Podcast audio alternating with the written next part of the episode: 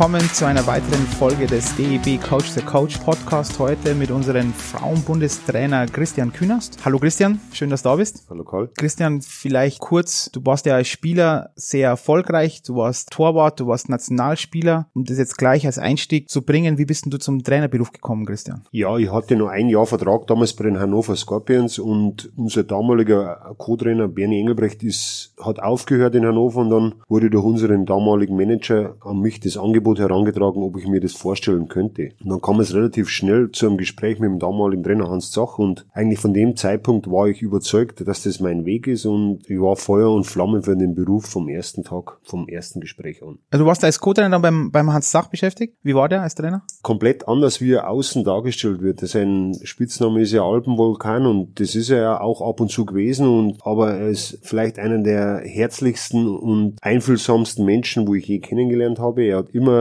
offenes Ohr gehabt für die Spieler und das ist eigentlich die größte Stärke, wo er hatte und da versuche ich so viel wie möglich mitzunehmen. Ja, wenn wir schon bei dem Thema jetzt sind, dann bleiben wir vielleicht kurz, welche Trainer haben die beeinflusst auf deinem Weg? Weil du warst ja dann, du hattest ja viele Trainer, du bist natürlich auch bei der, bei der Nationalmannschaft immer dabei, also entweder selbstverantwortlich bei der, bei den U-Nationalteams jetzt und dann bei den Frauen beim, beim A-Team, dann warst beim A-Team auch immer wieder als Videocoach, Co-Trainer etc. dabei. Wer, wer sind denn so, welche Trainer haben die beeinflusst auf deinem Weg? Oder kann man das so gar nicht sagen, was ja okay ist vielleicht? Ich glaube, dass man für jeden Trainer irgendwas mitnehmen kann. Ob es jetzt positiv ist oder negativ ist oder wo man sagen würde, das wäre für mich gut, das kann ich übernehmen oder das ist nicht meine Art, das kann ich nicht übernehmen. Also es gibt so viele Facetten, glaube ich, in dem Beruf und da kann man so, so unglaublich viel mitnehmen von jedem. Ob das jetzt positiv oder negativ ist und ich glaube, man hört nie auf zu lernen und bei mir ist es auch so, egal wo ich dabei bin, ob verantwortlich oder nur als Assistent, man lernt immer und egal von welcher Person es ist. Und wenn es da konkret werden würdest, gibt es irgendwas, was die wirklich bewegt hat als, als Trainer? Was du jetzt sagen würdest, das mache ich jetzt so und so als Trainer, weil ich das bei jemand anderes gesehen habe oder gelernt oder jemand mir das vielleicht da vor Augen gehalten hat, dass ich das so und so machen sollte? Ja, wenn, wenn man von prägenden Leuten sprechen kann, dann ist es natürlich das erste war der Hans Zach mit seiner Leidenschaft, mit seinem Feuer, was er hatte und mit seiner Akribie für die Details. Das ist, was ich mitnehme. Dann, klar, bei Marco Sturm war es so, ich glaube, es gibt wenige, die wo Spieler so überzeugen können, die wo motivieren können, ohne laut zu werden, die wo die Spieler auf ihrer Seite haben, weil sie eben wissen, wie Spieler ticken. Der unglaubliche Siegeswille, den er hatte, das ist, glaube ich, das, was ich bei Marco mitgenommen habe. Und jetzt in jüngster Vergangenheit ist es der Toni Söderholm, ja. Der Toni ist immer vorbereitet bis ins Detail, der arbeitet jedes Detail aus, für den ist alles wichtig, was passieren könnte. Und auch das sind Punkte, wo es, glaube ich, für einen Trainer ganz wichtig sind, dass man immer vorbereitet ist. Und das ist jetzt was, was man vom Toni mitnehmen kann. Auch wenn alle anderen immer vorbereitet waren. Und bleiben wir auch wieder bei, bei diesem Thema und jetzt kommt wahrscheinlich die schwierigste Frage, die man Trainer stellen kann. Was zeichnet dich als, als Trainer? Wie würdest du dich als Trainer beschreiben? Ich glaube, dass ich relativ emotional bin. Jetzt sagt man ja gern, Emotionen kann eine Stärke sein und auch eine Schwäche und ich sehe das auch bei mir als beides. Also ich bin mit viel Herzblut und Leidenschaft dabei. Ich bringe eine Emotion mit rein, weil es mir wichtig ist, egal welche Aufgabe ich mache und das will ich auch meinen Spielern oder jetzt Spielerinnen vermitteln. Das ist für mich wirklich nicht einfach nur Job oder Beruf ist, sondern es ist einfach mit Emotion und Leidenschaft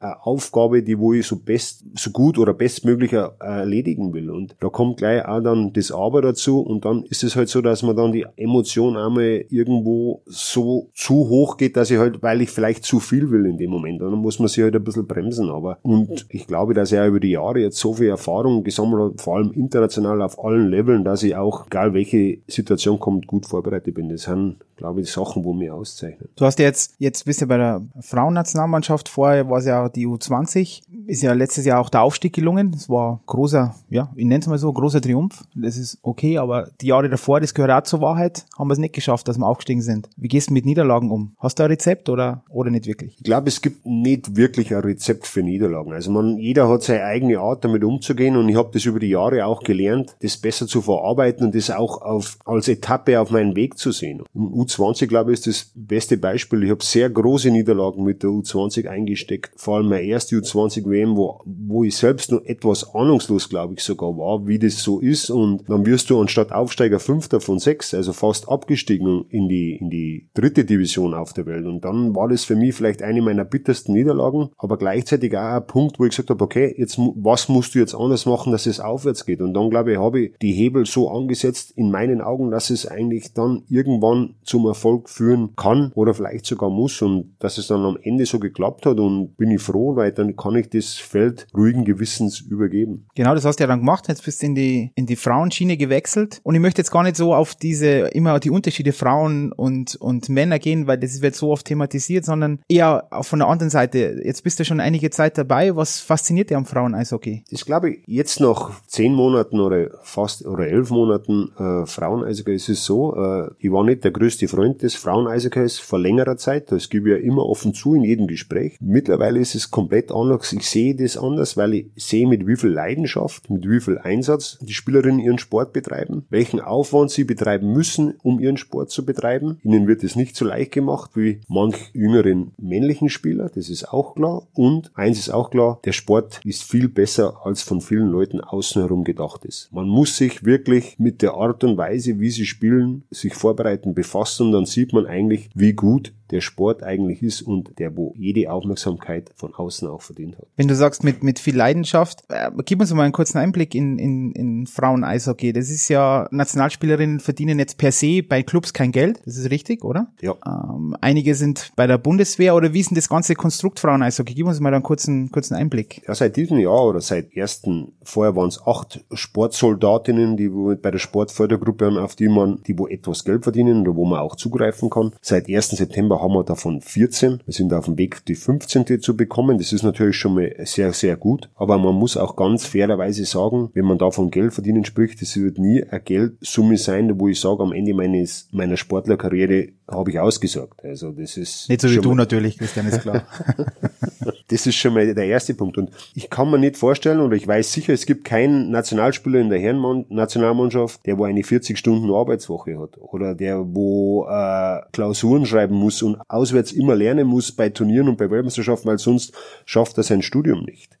Und das ist bei uns an der Tagesordnung. Und das muss man einfach bewundern, wenn eine, eine, Frau, die geht 40 Stunden in der Woche in die Arbeit, hat nebenbei drei oder viermal in der Woche Training, am Wochenende zwei Spiele, opfert ihren ganzen Urlaub für die Nationalmannschaft. Dann glaube ich, ist eigentlich damit alles erklärt, weil das ist Leidenschaft und die versuchen eben alles für ihren Sport unterzuordnen. Und das ist von, von meiner Seite verdient es Hochachtung, wie es größer nicht geht. Wo, wo steht man momentan in der Welt im, im Frauen-Eishockey? Wo, wo sind wir da einzuordnen, deiner Meinung nach? Jetzt abgesehen von der Weltrangliste. Weltrangliste, okay, das ist eine Nummer, ja, aber wo sind wir ungefähr dein, wo, wo, und wo gehören wir hin oder wo soll man, wo möchtest du gern hinkommen? Meine Einschätzung ist, wir sind zwischen sechs und zehn. Wenn es einmal schlecht läuft, zwischen sechs und zwölf wenn es einmal sehr gut läuft, zwischen 5 und 12. Ich würde gerne in die Top 4 in der Welt. Ich glaube, dass das ein sehr hochgestecktes Ziel ist. Was ist da für Zeithorizont vielleicht? Entschuldigung, Christian, aber... Es ist ja immer schön, wir sprechen ja von Powerplay 26, von 2026 und ich glaube, wenn alle an einen Strang ziehen und wenn alles in die richtige Richtung läuft und dann kann dieses Ziel verwirklicht werden, dass man,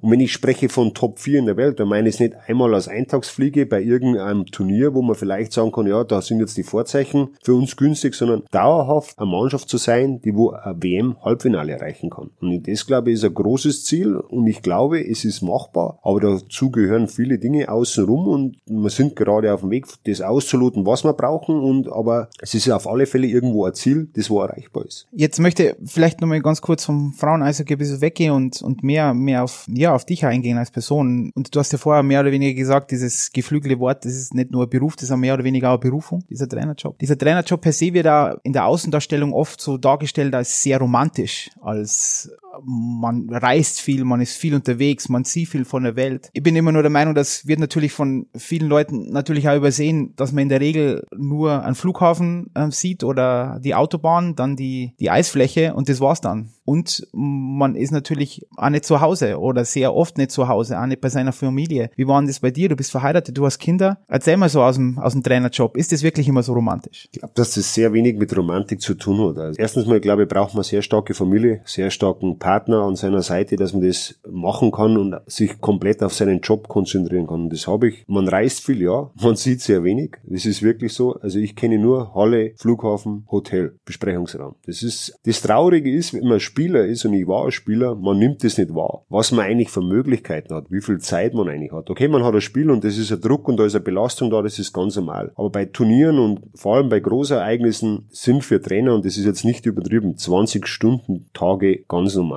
Es ist einfach, es ist, hängt so viel dran, so viel drin. Du kümmerst dich um alles, du willst alles perfekt haben, du bekommst von deiner Außenwelt nichts mehr mit, das ist so. Und oft auch nach großen Ereignissen dauert zwei, drei Tage bist du wieder zu Hause und dann fällst du da in ein kleines Loch, weil du einfach merkst, okay, puh, jetzt fährt mein Körper runter. Und ich glaube, das ist so viel zum Thema Romantik. Also es gibt, es ist wirklich Leidenschaft und es macht unglaublich viel Spaß, aber es ist tagtäglich harte Arbeit. Und es ist nicht so, ich komme schnell mal ins Stadion und fülle einen Trainingsplan aus und mache eine Stunde Training und dann bin, habe ich einen ganzen Tag frei. Im Endeffekt ist jedes Training, jede Einheit, jede Woche, jedes Monat im Jahr ist geplant bis ins kleinste Detail. Man muss immer flexibel sein und das ist ein, ein Knochenjob teilweise und es ist in der Außendarstellung ist es auch oft so, ja, es ist ja der Trainer, ja, was macht denn der schon und das ist, glaube ich, das, wo man auch ein bisschen unterschätzt. Das ist ein Beruf, ist ein harter Beruf, aber es ist ein Beruf, der wo sehr viel Spaß macht. Zumindest macht er mir sehr viel Spaß. Du bist ja jetzt ähm, frischer Absolvent der Trainerakademie, damit Diplomtrainer. Das ist die höchste Trainerausbildung, die man haben kann in Deutschland. Das ist ja auch in der Trainerakademie in Köln kommen ja die verschiedensten Sportarten zusammen.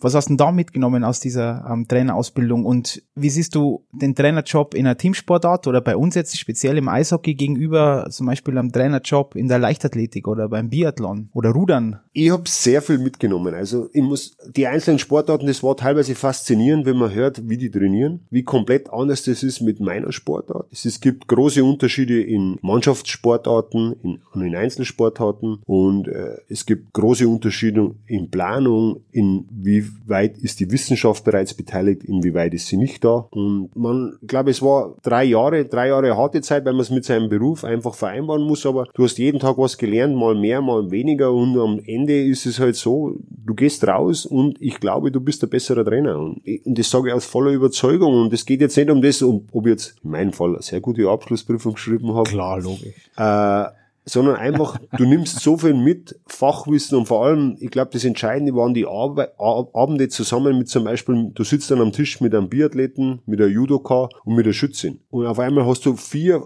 Sportarten, die wo komplett verschieden sind und dann fangst du zum Diskutieren an und dann nimmst du so viel mit aus so einem Gespräch, das wo vielleicht einmal eine Stunde, zwei oder auch mal drei dauert und wo du dir sagst, okay, das wäre was für mein Sportart, na geht gar nicht äh, und das ist glaube ich der, der größte Faktor von der Trainerakademie in Köln. Du bist ja jetzt auch bei mir, bei uns in der Trainerausbildung als Referent tätig, sehr viel sogar, wo du ja extrem schätze, das weißt du auch. Was würdest du jetzt einem jungen Trainer empfehlen, der das jetzt hört, wie soll der Werdegang sein? Was, was denkst du ist wichtig für einen, für einen Trainer? Um um, wenn er diesen Karriereweg Trainer wirklich beschreiten will und nicht nur nebenbei, sondern sagt, okay, ich gehe jetzt da in Anführungszeichen all in, möchte Berufstrainer werden? Das erste ist, glaube ich, fang klein an. Nimm Erfahrung mit, wo du Erfahrung mitnehmen kannst. Und ich kann nur eins sagen, bei mir ist es eher durch Zufall angekommen. Ich war zwei Jahre im Nachwuchs beim ERC Straubing mit einem Top-Vorstand damals, der wo mir alle Freiheiten gegeben hat. Und da war jeden Tag, wirklich jeden Tag auf dem Eis, von der U7 bis zur U19. Man nimmt so viel mit an der Basis bei den Kindern. Okay, was ist wirklich in meinem Sport los? Und das, glaube ich, kann ich jedem nur empfehlen. Und dann würde ich Schritt für Schritt machen und ich würde, wenn ich was beginne, es auch fertig machen. Und nicht von einem zum anderen springen und jetzt mache ich das und jetzt mache ich das, aber das wollte ich noch machen. Wenn du dir was vornimmst, mach's richtig oder gar nicht. Und dann glaube ich, wie bei jedem Beruf im Sport gehört auch etwas Glück dazu, zur richtigen Zeit am richtigen Ort zu sein. Und, aber ich glaube, harte Arbeit zahlt sich am Ende immer aus, egal wie das Resultat ist. Wenn jeder hart arbeitet, dann wird er auch am Ende des Tages zufrieden sein. Was sind dann so diese, diese Hard Skills, sagen wir, die kennen wir irgendwo. Man muss im Technikbereich gut sein, im Taktikbereich etc. pp. Aber was denkst du sind, das haben wir vorher ganz am Anfang schon leicht touchiert, diese weichen Fähigkeiten, diese Soft Skills, Menschenführung, wie schaut denn das aus? Wo, wo denkst du, wo ist die Generation an Spielern heute anders als zu der Zeit, als du zum Beispiel noch Spieler warst? Ich glaube, ist das anders. Äh, Menschenführung, glaube ich, ist ein ganz, ganz ein großes Gebiet und äh,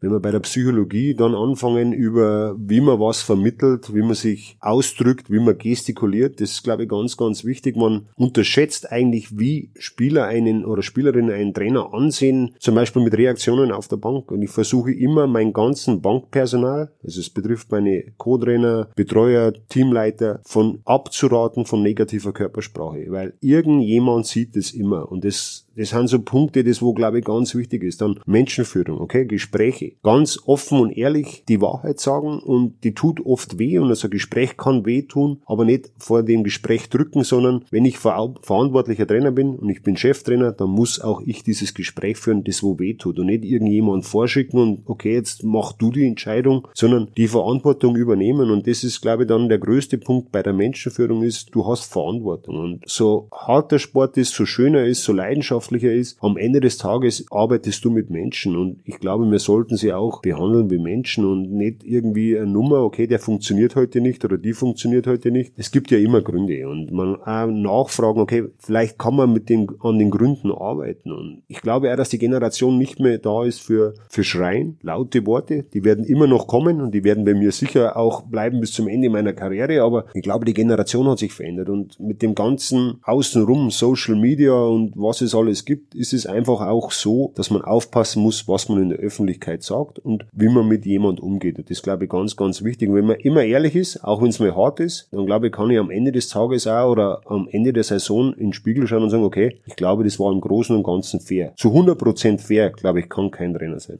Kurz einhaken, weil ich war jetzt oft da bei dir dabei und zum Beispiel solche Gespräche, die du gerade erwähnt hast, ähm, diese harten Gespräche, zum Beispiel, du fährst jetzt nicht mit zur WM. Also der ist in der Vorbereitung dabei, aber leider können wir die jetzt nicht mitnehmen. Oder ähm, auch bei so Dingen wie, wer fährt schlussendlich mit zur Olympia etc. pp. Das sind harte Gespräche. Und ihr habt ja kennengelernt, dass dir das auch irgendwo, ja, dass dir das schon emotionaler mitnimmt. Ist das jetzt weniger als vor noch ein paar Jahren oder wird das immer, immer so emotional bleiben? Oder denkst du, du bist jetzt da innen, innerlich ja, ja, ich sag mal härter geworden? Das ist für mich, es war es immer und es wird es immer bleiben, der härteste Tag zum Beispiel in der WM-Vorbereitung, wenn ich sagen muss, es ist der Final Cut, drei oder vier Spieler oder Spielerinnen müssen heimfahren. Ich glaube, du hast das selbst erlebt, also da bin ich ja ganz offen, wenn ein Spieler oder Spielerin rausgeht und weint, ist mir auch passiert, wenn die dann draußen war, dass ich auch ein paar Tränen vergossen habe, weil es mir einfach wehtut. Und es in dem Moment so zu erklären, ist es dann auch oft schwierig, weil da sitzt dir jemand gegenüber, ist zutiefst enttäuscht meistens, sieht andere Gründe und dann willst du mit großen Worten was erklären. Es ist wirklich vielleicht die schwierigste Aufgabe und ich habe jetzt viele, viele Trainer kennengelernt und bei den meisten war es auch so, dass das denen richtig wehtut und nahe geht, weil man dann auch merkt, mit wie viel Emotion man dabei ist und mit wie viel Leidenschaft. Und es wird nie irgendwie so sein, glaube ich, dass ich da leicht drüber wegsehe oder sage, okay, das erledigen wir heute schnell im Vorbeigehen. Das muss, glaube ich, immer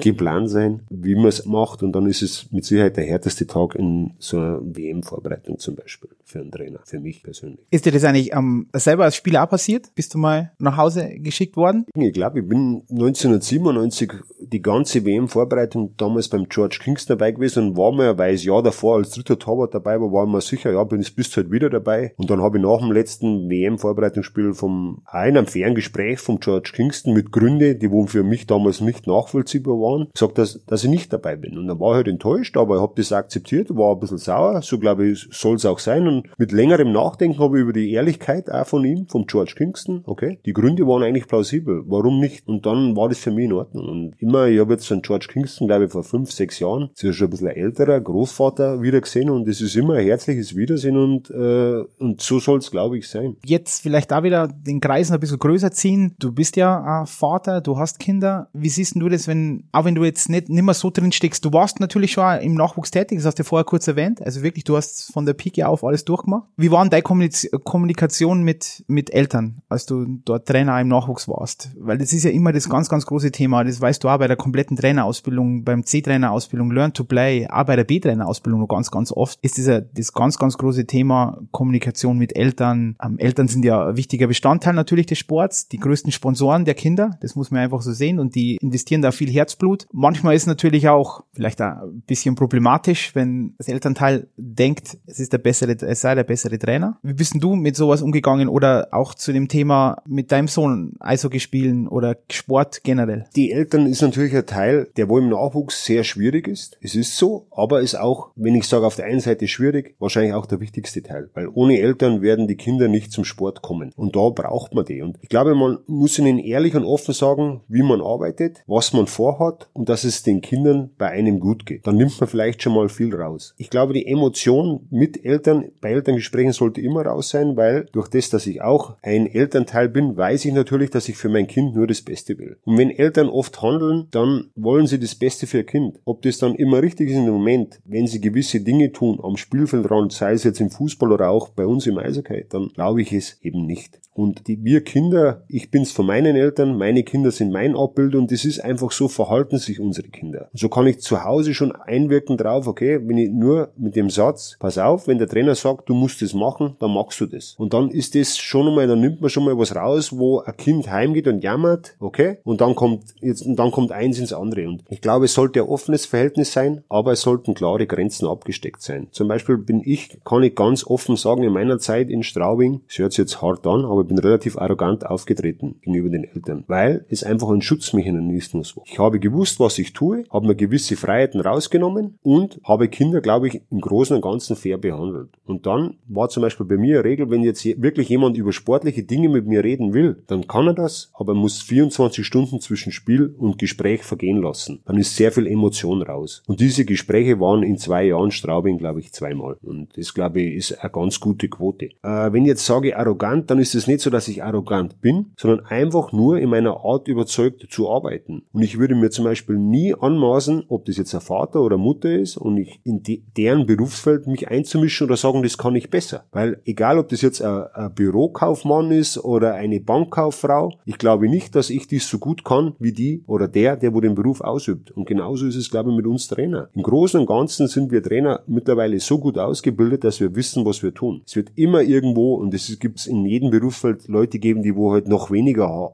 Ahnung haben oder noch lernen. Aber ganz einfach ist es so, man sollte den Leuten die Arbeit lassen. Ich würde nie irgendwo reinreden, auch nicht bei dir in der Trainerausbildung, mache ich auch nicht. Ich sage vielleicht einmal meine Meinung, ja, das ist ja in ist Ordnung. Okay, ja. Aber ansonsten gibt's Fachmänner und die sollte man machen lassen. Das ist meine Meinung. Und hast du zum Beispiel Elternabende oder irgend sowas gemacht, als du da warst? War das ein großer Punkt bei dir? Weil das wird ja immer ja, ich glaube, ein oder zweimal in der Saison waren so äh, ja, äh, Informationsabende. Das war auch im Sterneprogramm, glaube ich, vorgeschrieben. Ist also soweit bin ich jetzt nicht mehr informiert über Sterneprogramm, aber ich glaube, das ist auch, kommt auch immer darauf an, wie ist jetzt gerade die Situation. Haben wir jetzt ein Problem? Zum Beispiel kann es sein, dass du Mitte Januar bist in der Saison und du glaubst, es läuft das und auf einmal so eine brutale Unruhe bei den Eltern. Dann schade es ja nicht, wenn ich alle zusammen einlade und das dann offen bespreche, wo das Problem ist und dann kommen die Sachen, wenn man das moderiert und ohne Emotionen, dann glaube ich, kann man das ganz gut klären. Aber es hilft nichts, wenn man dann ein, so ein sogenanntes Stammtischgespräch hat, wo jeder den anderen nur noch anschreit, dann glaube ich, kommt man nicht weiter. Also es sollte schon geordnet ablaufen. Und äh, wie gesagt, also nochmal, ohne Eltern, Nachwuchssport wird es nicht geben. Und das ist, äh,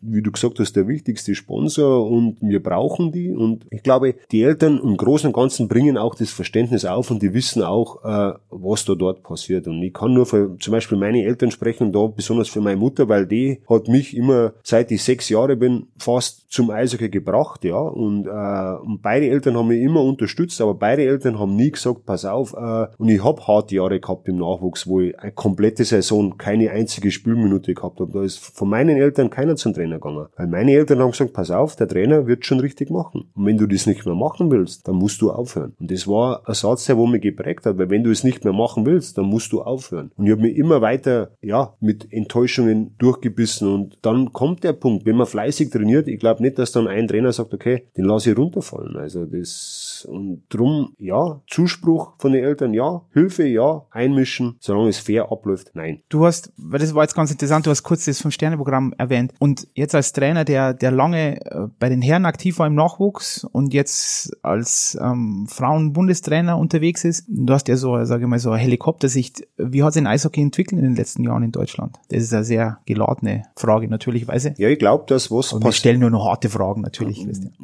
Das, was passiert ist in den letzten Jahren, sei es durchs Sternenprogramm, sei es durch neue Leute. Ich glaube, dass wir eine bessere Trainerausbildung haben. Dank dir. Ich glaube, dass äh, ein anderes Bewusstsein für unsere Sportler da ist, vielleicht le leider da war durch Olympia, was uns geholfen hat. Ich glaube, der nächste Schritt muss sein. Es ist unten was angeschoben, jetzt muss oben was passieren. Das heißt, geh jetzt einfach mal in den Bereich zwischen 17 und 20 oder zwischen 15 und 20. Was passiert? Was ist der Anschluss? Wo ist der Plan für einen jungen Spieler? Schon für einen 15-Jährigen, 16-Jährigen? Und wenn ich spreche vom Plan, da meine ich keinen Agenten, der wo den unter Vertrag nimmt, sondern ich meine einen Plan von einem Verein, der wo sagt, pass auf, das könnte in drei, vier Jahren ein guter dritte, zweite, erste Reihe Spieler, was auch immer sein in der DEL. Und für diesen Spieler habe ich einen Plan für das Jahr. Eins, zwei, drei, vier, fünf, bis der 20 Jahre alt ist. Und wenn wir das haben, jedes Jahr mit 40 bis 50 Spielern, dann glaube ich, macht man einen großen Schritt in die richtige Richtung. Also, dass man Erfolg vielleicht gar nicht immer so definiert über, ich gewinne Spiele, sondern Erfolg definiert, ähm, ich bringe einen Spieler weiter, ich bilde einen Spieler aus, oder? Das ist, kann ja eine Form von Erfolg sein. Das müsste man irgendwie, ist meiner Meinung nach ein bisschen in unsere Köpfe reinbringen, dass Erfolg nicht immer nur heißt, Spiele gewinnen, sondern Erfolg auch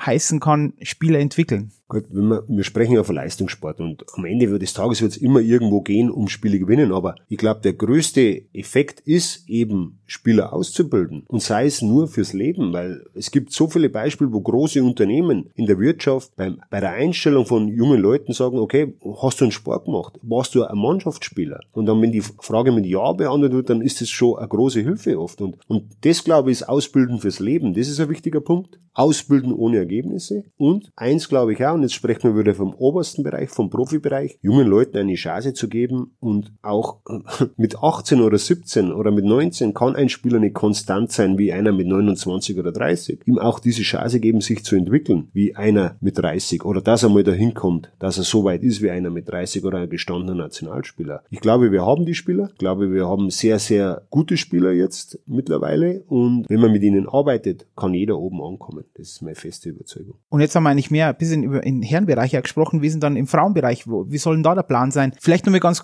ähm, kurz, dass du die Struktur schilderst. Es gibt ja Frauen-Bundesliga. Wie viele Vereine gibt es momentan in Deutschland? Momentan sind wir bei sieben und das ist also, ja, bei sieben. Es könnten nächstes Jahr acht sein, es könnten aber nur sechs oder fünf sein. Also die Struktur in der Frauen-Bundesliga, glaube ich, wie wir sie bräuchten, um unsere Ziele oder meine Ziele zu verwirklichen, haben wir noch nicht. Ganz klar und offen. Ich wäre für eine gute, funktionierende Achterliga mit gleicher Anzahl an Spielerinnen und einem guten Wettbewerb in jedem Spiel. Das haben wir Fakt heute nicht, weil wir nur sieben Vereine haben, die wo oben spielen. Wir haben zu hohe Leistungsunterschiede in den Mannschaften, dass der Wettbewerb nicht immer in jedem Spiel gegeben ist. Das ist es. Jetzt kommt der nächste Punkt. Natürlich, warum ist es so? Ja, früher Spielerinnen, auch jetzt aktuelle Nationalspielerinnen waren, sind ausgebildet worden im deutschen Eishockey im Nachwuchs. Und wenn ich jetzt bei mir gehe, gehe jetzt nur mal auf Spielerinnen wie Fiegert, Sabus, glaube ich, war auch in Landshut, Karpf, die waren alle in Landshut, DNL teilweise. Wenn ich jetzt in die Landshuter DNL-Mannschaft schaue, ich glaube, ich sehe kein einziges Mädchen oder keine einzige, einzige Frau. Und Aber warum ist das? Weil das höre ja oft, ähm,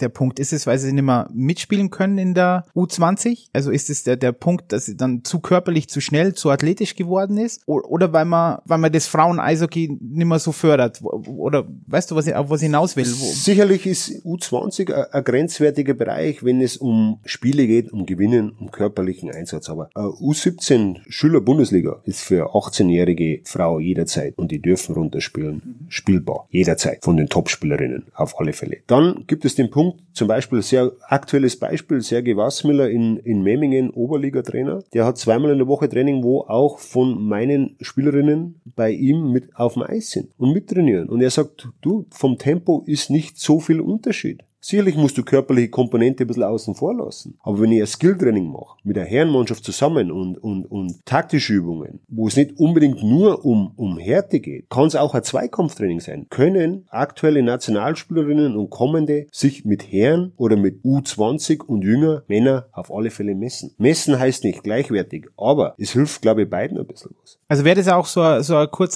so ein kleiner Appell, dass, dass Frauen auch dann mehr im, ja, im, im Herren-Eishockey oder im Männer-Eishockey nur ein bisschen Fuß fassen, zumindest im Nachwuchs, oder? Dass man noch, dass sie noch länger mitspielen. Ich glaube, es sollte auf alle Fälle jeder was dafür tun, weil äh, wir haben Programme, wo wir Kinder in den Verein holen, die gibt es. Und ich war selbst in Straubing und es waren immer Mädchen da, aber ich muss auch für die Mädchen dran denken, okay, was passiert, wenn die 13, 14, 15, 16 will. Und dann nicht sagen, okay, jetzt, ja, dann müsst ihr halt aufhören. Man muss sich sich schon Gedanken machen, wenn man sowas macht, wie man dann damit weiter verfährt. Okay, gibt es vielleicht dann Regionen übergeordnet, zum Beispiel sage ich jetzt für Niederbayern zwei Standpunkt, äh, Standorte, wo ich sage, okay, das sind dann die, werden dann ab 15 die Frauenstandorte, zum Beispiel. Oder wenn ich die dann zwei in Niederbayern habe, zwei in Oberbayern, zwei im Allgäu, dann habe ich schon mal sechs im Süden. Und, und da könnt ihr weitermachen und dann, und dann noch, noch mal übergeordnet. Und ich glaube auch, dass das Bewusstsein wieder da sein muss von einem U17, einem U20, einem U15 Trainer. Wenn ich drei Mädchen in der Mannschaft habe, dann würde ich mit ihnen arbeiten müssen. Sollen und auch dürfen, glaube ich, weil die geben dir so viel, die sind immer da und die warten drauf. Und wenn ich dann höre, okay, ja, das war vielleicht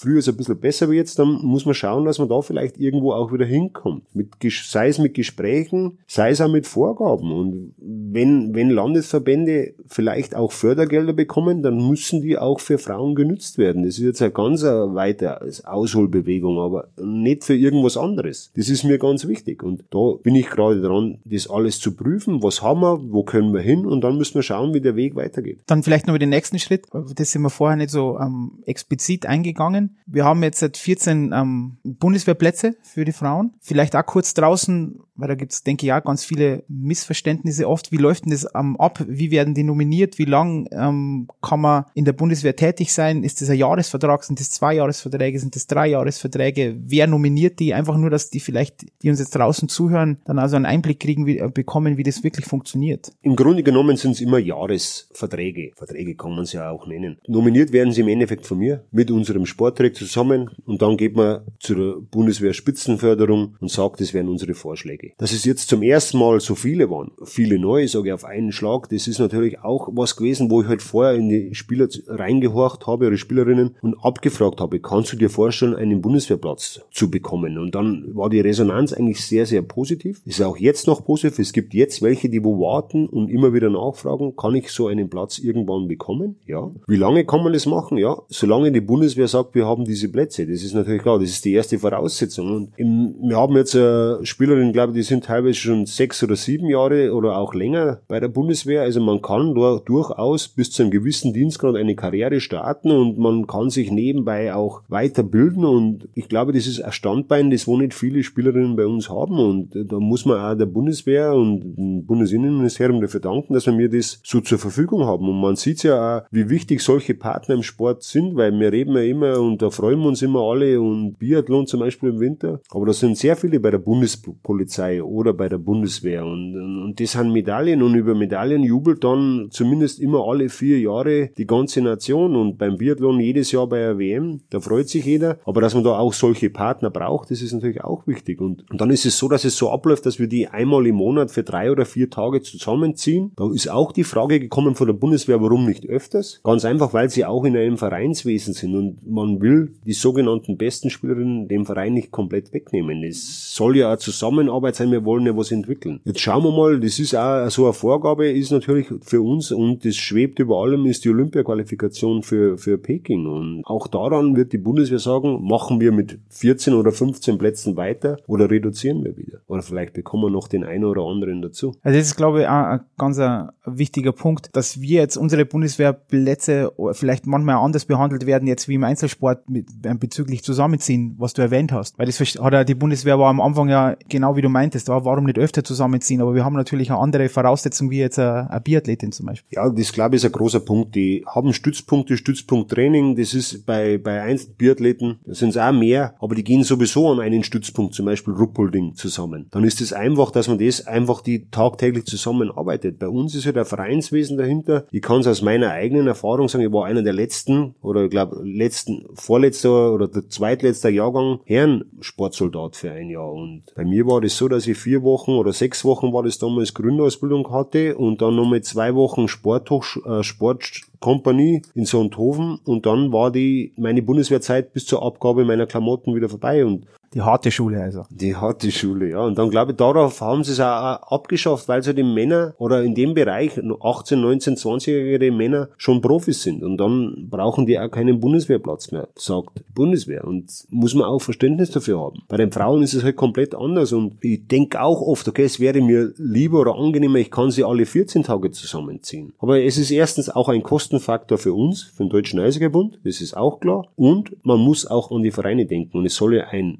Miteinander und kein Gegeneinander sein dann runden wir das mal das Ganze ab und gehen wieder ein bisschen zu dir, weil die Person Christian Künast mich nur interessieren würde bezüglich, wir haben das auch kurz angesprochen mit deiner Familie, da bist du relativ schnell drüber gegangen eigentlich. Ähm, aber ich kann mich noch ähm, erinnern an eine, an eine Fortbildung, die wir hier hatten in dem Raum, wo wir gerade den Podcast aufzeichnen bezüglich ähm, Didaktik, also Fortbildung bei der, äh, wie in der Trainerausbildung die Kunst des Lernens. Und da war so ein Ad-Hoc-Vortrag gefragt und du hast sehr von deiner, viel von deiner Frau erzählt und geschwärmt und wie wichtig das ist, wie wichtig ist wirklich so eine familiäre ähm, Rückhalt, auch für die, als du nur aktiver Spieler warst und jetzt Trainer, weil dann kommen wieder auf das am Anfang zurück, viel reisen, viel unterwegs sein, ähm, nicht so oft zu Hause, Ortswechsel als Spieler, schwuppsdiwupps, bist in einem anderen Verein, musst wieder umziehen. War der Rückhalt extrem wichtig für die? Oder würdest du denken, dass das in der heutigen Zeit einfach für Spieler so einen familiären Rückhalt zu haben schon ein Vorteil sein kann? Ich glaube, dass es bis heute extrem wichtig für mich ist. Also jetzt ist es natürlich mehr meine Frau. Früher waren es meine Eltern, wo ich im Nachwuchs war, die wo mich immer unterstützt haben, immer überall geholfen. Wir haben, ich sage jetzt mal ganz offen, aus relativ einfachen Verhältnissen und habe mir das trotzdem auch nie irgendwas angefehlt oder so. Ich, ich war jetzt nicht, äh, wir waren nicht die Urlaubsfahrer, sondern meine Eltern haben sich gekümmert, dass ich eine Ausrüstung habe und dass ich zum meinen Sport gehen kann. Und das hat mir gereicht und das, ich habe glückliche Kinder gehabt. Und jetzt ist es meine Frau, das beste Beispiel bei meiner Frau ist, äh, meine Kinder sind jetzt beide ausgezogen, 20 und 25 oder 26 und die komplette Schulzeit, alles gekümmert, hat sich im Endeffekt meine Frau. Weil ich war immer irgendwo unterwegs, Eiserkeit, dann habe ich mal woanders gewohnt, zehn Jahre, weil mir wollten wir, dass die Kinder an einem festen Ort zur Schule gehen, weil die nicht jedes Jahr wechseln sollen und es war im Nachhinein die beste Entscheidung, wo wir getroffen haben zusammen. Und dann war auch mal die Phase, wo wir im, im Sommer, wenn es der der klassische Eishockeyspieler, wo vom 1. Mai bis zum 1.8. zu Hause ist und in seiner Sommerresidenz, sag ich jetzt einmal, dann wollte ich mich einmischen in die schulischen Leistungen. In dem Jahr war es mein Sohn, der es ein bisschen schwer getan hat und dann vielleicht mal das Jahr drauf meine Tochter und dann hat mein, meine Kinder auch komisch reagiert, ist auch klar. Und dann hat meine Frau irgendwann gesagt, du pass auf, lass das einfach mich machen, du bist das ganze Jahr nicht da. Wir haben das schon im Griff. Und ich kann nur sagen, also meine Kinder, beide mittlere Reife, mein Sohn mittlerweile äh, Buchhalter bei einer größeren Firma, meine Tochter Sozialversicherungsangestellte. Wenn ich das im Nachhinein so sehe, hat meine Frau vieles richtig gemacht in der Sache und äh, ich habe mich nie um das kümmern müssen oder sorgen. Natürlich macht man sich Sorgen, ist ja klar, als Familienvater, aber im Nachhinein betrachtet war da jede Sorge fast umsonst, weil es ist alles Hand in Hand perfekt von ihr geleitet worden und einen sicheren Rückhalt als wie das gibt's nicht und das ist eigentlich das auch jetzt noch. Ich weiß, ich fliege jetzt morgen nach Russland mit der Frauennationalmannschaft. Ich, wenn jetzt heute Abend einpacke, ich weiß, es ist alles fertig, ohne dass ich irgendwas sage und äh, wenn ich zurückkomme, dann weiß ich das und das und das, ich brauche mich um nichts kümmern. Ob es jetzt ums Haus rum ist oder ob es, egal was, ich brauche nicht sagen, okay, haben wir das schon gemacht oder haben wir das schon, ich weiß, es ist erledigt. Und meine Frau geht auch in die Arbeit, weil sie gerne auch eine Beschäftigung haben will und trotzdem, die hat immer alles unter einen Hut gebracht und alles perfekt gelöst und ich glaube, so ein, ohne so einen Rückhalt, glaube ich, ist es fast nicht möglich, dass man sich so auf seinen Beruf konzentriert. Ob das jetzt Erfolg bringt oder nicht, ist was anderes, aber sich darauf zu konzentrieren alleine ist eine große Hilfe. Ja, ich denke auch, dass dieser so ein Rückhalt dann besonders den Karriereweg, den du zurückgelegt hast, also mit Nationalspieler etc., dass das schon sehr, sehr, sehr, sehr hilfreich ähm, sein kann. Jetzt momentan ist ja der Trainerjob bei, im deutschen Eishockeybund, also im Spitzenverband und jetzt macht man Kaffeesatzleserei, was irgendwann in der Zukunft ist ist. Aber würdest du wieder als Vereinstrainer engagiert sein? Oder wo siehst du jetzt den, den, den großen Unterschied zwischen Nationaltrainer zu sein und Vereinstrainer? Der große Unterschied, glaube ich, ist die tagtägliche Arbeit. Also Tagesgeschäft das Tagesgeschäft, und das hört man auch so oft, und das ist wirklich am Vereinstrainer komplett anders. Als, als Bundestrainer habe ich schon die Möglichkeit, einmal, sage ich ganz offen, an einem Freitagabend abzuschalten. Und auch einmal an einem Samstag, wenn ich zwei Tage irgendwo bin. Als Vereinstrainer hast du das nicht, weil du bist 24-7, bist du da für deine Mannschaft, du musst dich kümmern und das ist die eine Seite. Die andere Seite ist, in meinem Verbandsjob jetzt ist es so, du kommst mehr in Bereiche, die wo du dann auch erst mal neu kennenlernen musst. Okay, da geht es um Politik, es geht um Stimmungen, Schwankungen. Wie ist der Norden des Landes, der Süden, der Osten, des Westen, der Osten und der Westen? Ganz klar. Und Sachen auch, das wo mit Struktur, mit Planung, mit Verbesserung des, der ganzen Sportler zu tun habe, das wo ich im Vereinstrainer keine Gedanken machen muss, was mir vielleicht ab und zu auch mal mache, aber als Verbandstrainer oder als Bundestrainer ist es einfach dein Job, zu schauen, dass deine Sportart und dass das Ganze funktioniert und dass das alles zusammenpasst. Das glaube ich ist ein großer, großer Unterschied. Zur Frage, ob ich mir vorstellen könnte, als Vereinstrainer zu arbeiten. Ich, ich hatte immer wieder, auch noch nicht so lange her, Angebote vom Vereinen im Profibereich wieder zu arbeiten. Und die Angebote werden auch weiterkommen, da bin ich mir sicher. Jetzt gerade im Moment habe ich einfach eine Aufgabe, die wo mir sehr viel Spaß macht und da wo ich ein Ziel habe, wo ich mir nicht vorstellen kann. Und das sage ich ganz offen, jetzt im Moment nicht vorstellen kann, diesen Job zu verlassen. Bis zur Ende der Laufzeit. Und mit großen Zielen. Wenn alles andere wäre Augenwischerei oder eine Lüge, glaube ich. Wenn jetzt zum Beispiel, glaube ich nicht, dass das passiert, aber da bin ich so ehrlich, jetzt wenn, was weiß ich, äh, irgendeine NHL-Mannschaft herkommen würde und sagen, pass auf, und das auch, da bin ich auch offen, in welcher Form auch immer. Wir hätten da eine Möglichkeit, eine Trainertätigkeit, dass ich da sehr genau überlegen würde, das glaube ich ist jedem klar. Und das ist auch offen und ehrlich. Und jetzt wieder, jetzt haben wir über die Zukunft von dir persönlich gesprochen, jetzt die Zukunft im Eishockey, vielleicht da im Bereich, ja, im ganz klassischen Taktikbereich, weil das ist ja immer so mein Steckenpferd mit dir über das Thema zu sprechen. Wie werden in zehn Jahren Eishockey ausschauen? Ob Frauen oder, oder Herren, ganz egal. Wie werden Eishockey ausschauen? Wird es anders ausschauen? Werden wir weniger Feldspieler haben, mehr Feldspieler? Werden wir, werden wir kleine Eisflächen haben, größere Eisflächen? Gibt es nur Stürmer, Verteidiger? Oder gibt es nur noch fünf Spieler? Ja, da wir öfters schon solche Gespräche hatten, du ja. weißt, dass ich eigentlich da eher konservativ bin ich glaube, es wird irgendwo immer in Köpfen Veränderungen geben. Ob sie dann wirklich passieren, weiß ich nicht. Was ich mir vorstellen kann, was irgendwann in mittelfristig bis langfristiger Zukunft passieren könnte, wäre eine Reduzierung der Feldspieler und eine Verkleinerung der Eisflächen, wo man sagt, okay, die Eisfläche wird ein bisschen kleiner und ist ein 4 gegen 4. Wenn ich sage mittel- bis langfristig, gehe ich da schon mit einem 2030, 35, glaube ich, in die Richtung. Ob sowas überhaupt eine Überlegung ist, weiß ich nicht. Aber das ist das, wenn jetzt, ich habe mal früher, so mir das gegeben mit Freistoß und äh, was es für Regeln schon mal gehört habe. Das glaube ich, wird es bei uns nie geben. Ist meine Meinung. Aber auch da kann, kann was passieren. Aber ich glaube, wenn man was sieht, Leute wollen Spektakel. Und Spektakel wäre eventuell dann durch Reduzierung der Spieler hast du vielleicht mehr Torschancen, durch kleinere Eisflächen hast du noch mehr Torschancen. Das wäre Spektakel. Wie und ob das überhaupt vereinbar ist oder welche Richtung das gehen wird, ja, da muss man abwarten. Und da ist, glaube ich, auch immer das, wo sich die gesamte Eishockey-Welt orientiert sich ja irgendwo an Nordamerika und immer schauen, wenn da irgendwas kommt, dann kommt es wahrscheinlich ein, zwei Jahre später bei uns auch. Und das ist so ein Punkt, glaube ich. du glaubst schon, dass es immer noch Stürmer und Verteidiger geben wird? Ah, in, in zehn Jahren noch. Also wirklich, dass mir einer sagt, wir, ich nehme jetzt so und so viele Stürmer mit zu einem Turnier und so und so viel Verteidiger oder zu einem Spiel. Oder ob man einfach nur sagt, ich nehme Spieler mit und dann schickt man euch aufs Eis. Gibt keinen Stürmer und Verteidiger mehr. Wenn das Eishockey so bleibt, wie ich es glaube, wird es Stürmer und Verteidiger noch geben. Gegenfrage. Glaubst du, dass es im Fußball irgendwann krasse Veränderungen gibt? Weiß ich nicht, ob es im Fußball irgendwann so Veränderungen gibt, weil die Aufgaben definierter sind. Aber im Eishockey denke ich mir oft, ist er Verteidiger und Stürmer oder Stürmer und Außenstürmer, sind die Aufgaben nicht unglaublich ähnlich. Also viel, viel ähnlicher als jetzt zum Beispiel die Aufgabe vor einem Stürmer und einem Innenverteidiger im Fußball ist zum Beispiel. Ja, irgendwo ist bei dir jetzt auch, sage ich mal, etwas Wahrheit dabei. Das ist wirklich so. Also das stimmt, das ist ein Fakt, aber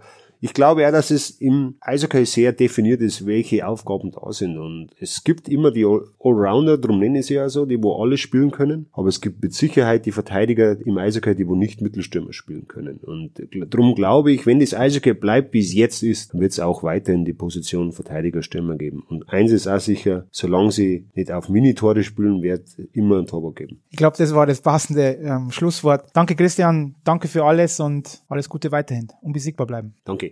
Wenn dir der Podcast gefällt, dann kannst du ihn direkt auf Spotify, iTunes oder Deezer abonnieren und er wird auch auf unserer Wissensplattform abrufbar sein. Da uns dein Feedback wichtig ist, hinterlässt du natürlich im besten Fall eine 5-Sterne-Bewertung und es würde uns natürlich sehr freuen, wenn du den Podcast weiterempfehlen kannst. Solltest du Fragen, Kritik oder Wünsche haben, dann schreib uns am besten direkt unter podcast.deb-online.de. Jetzt bleibt mir nur noch zu sagen, schaltet ein, ich freue mich auf euch und unbesiegbar bleiben. time.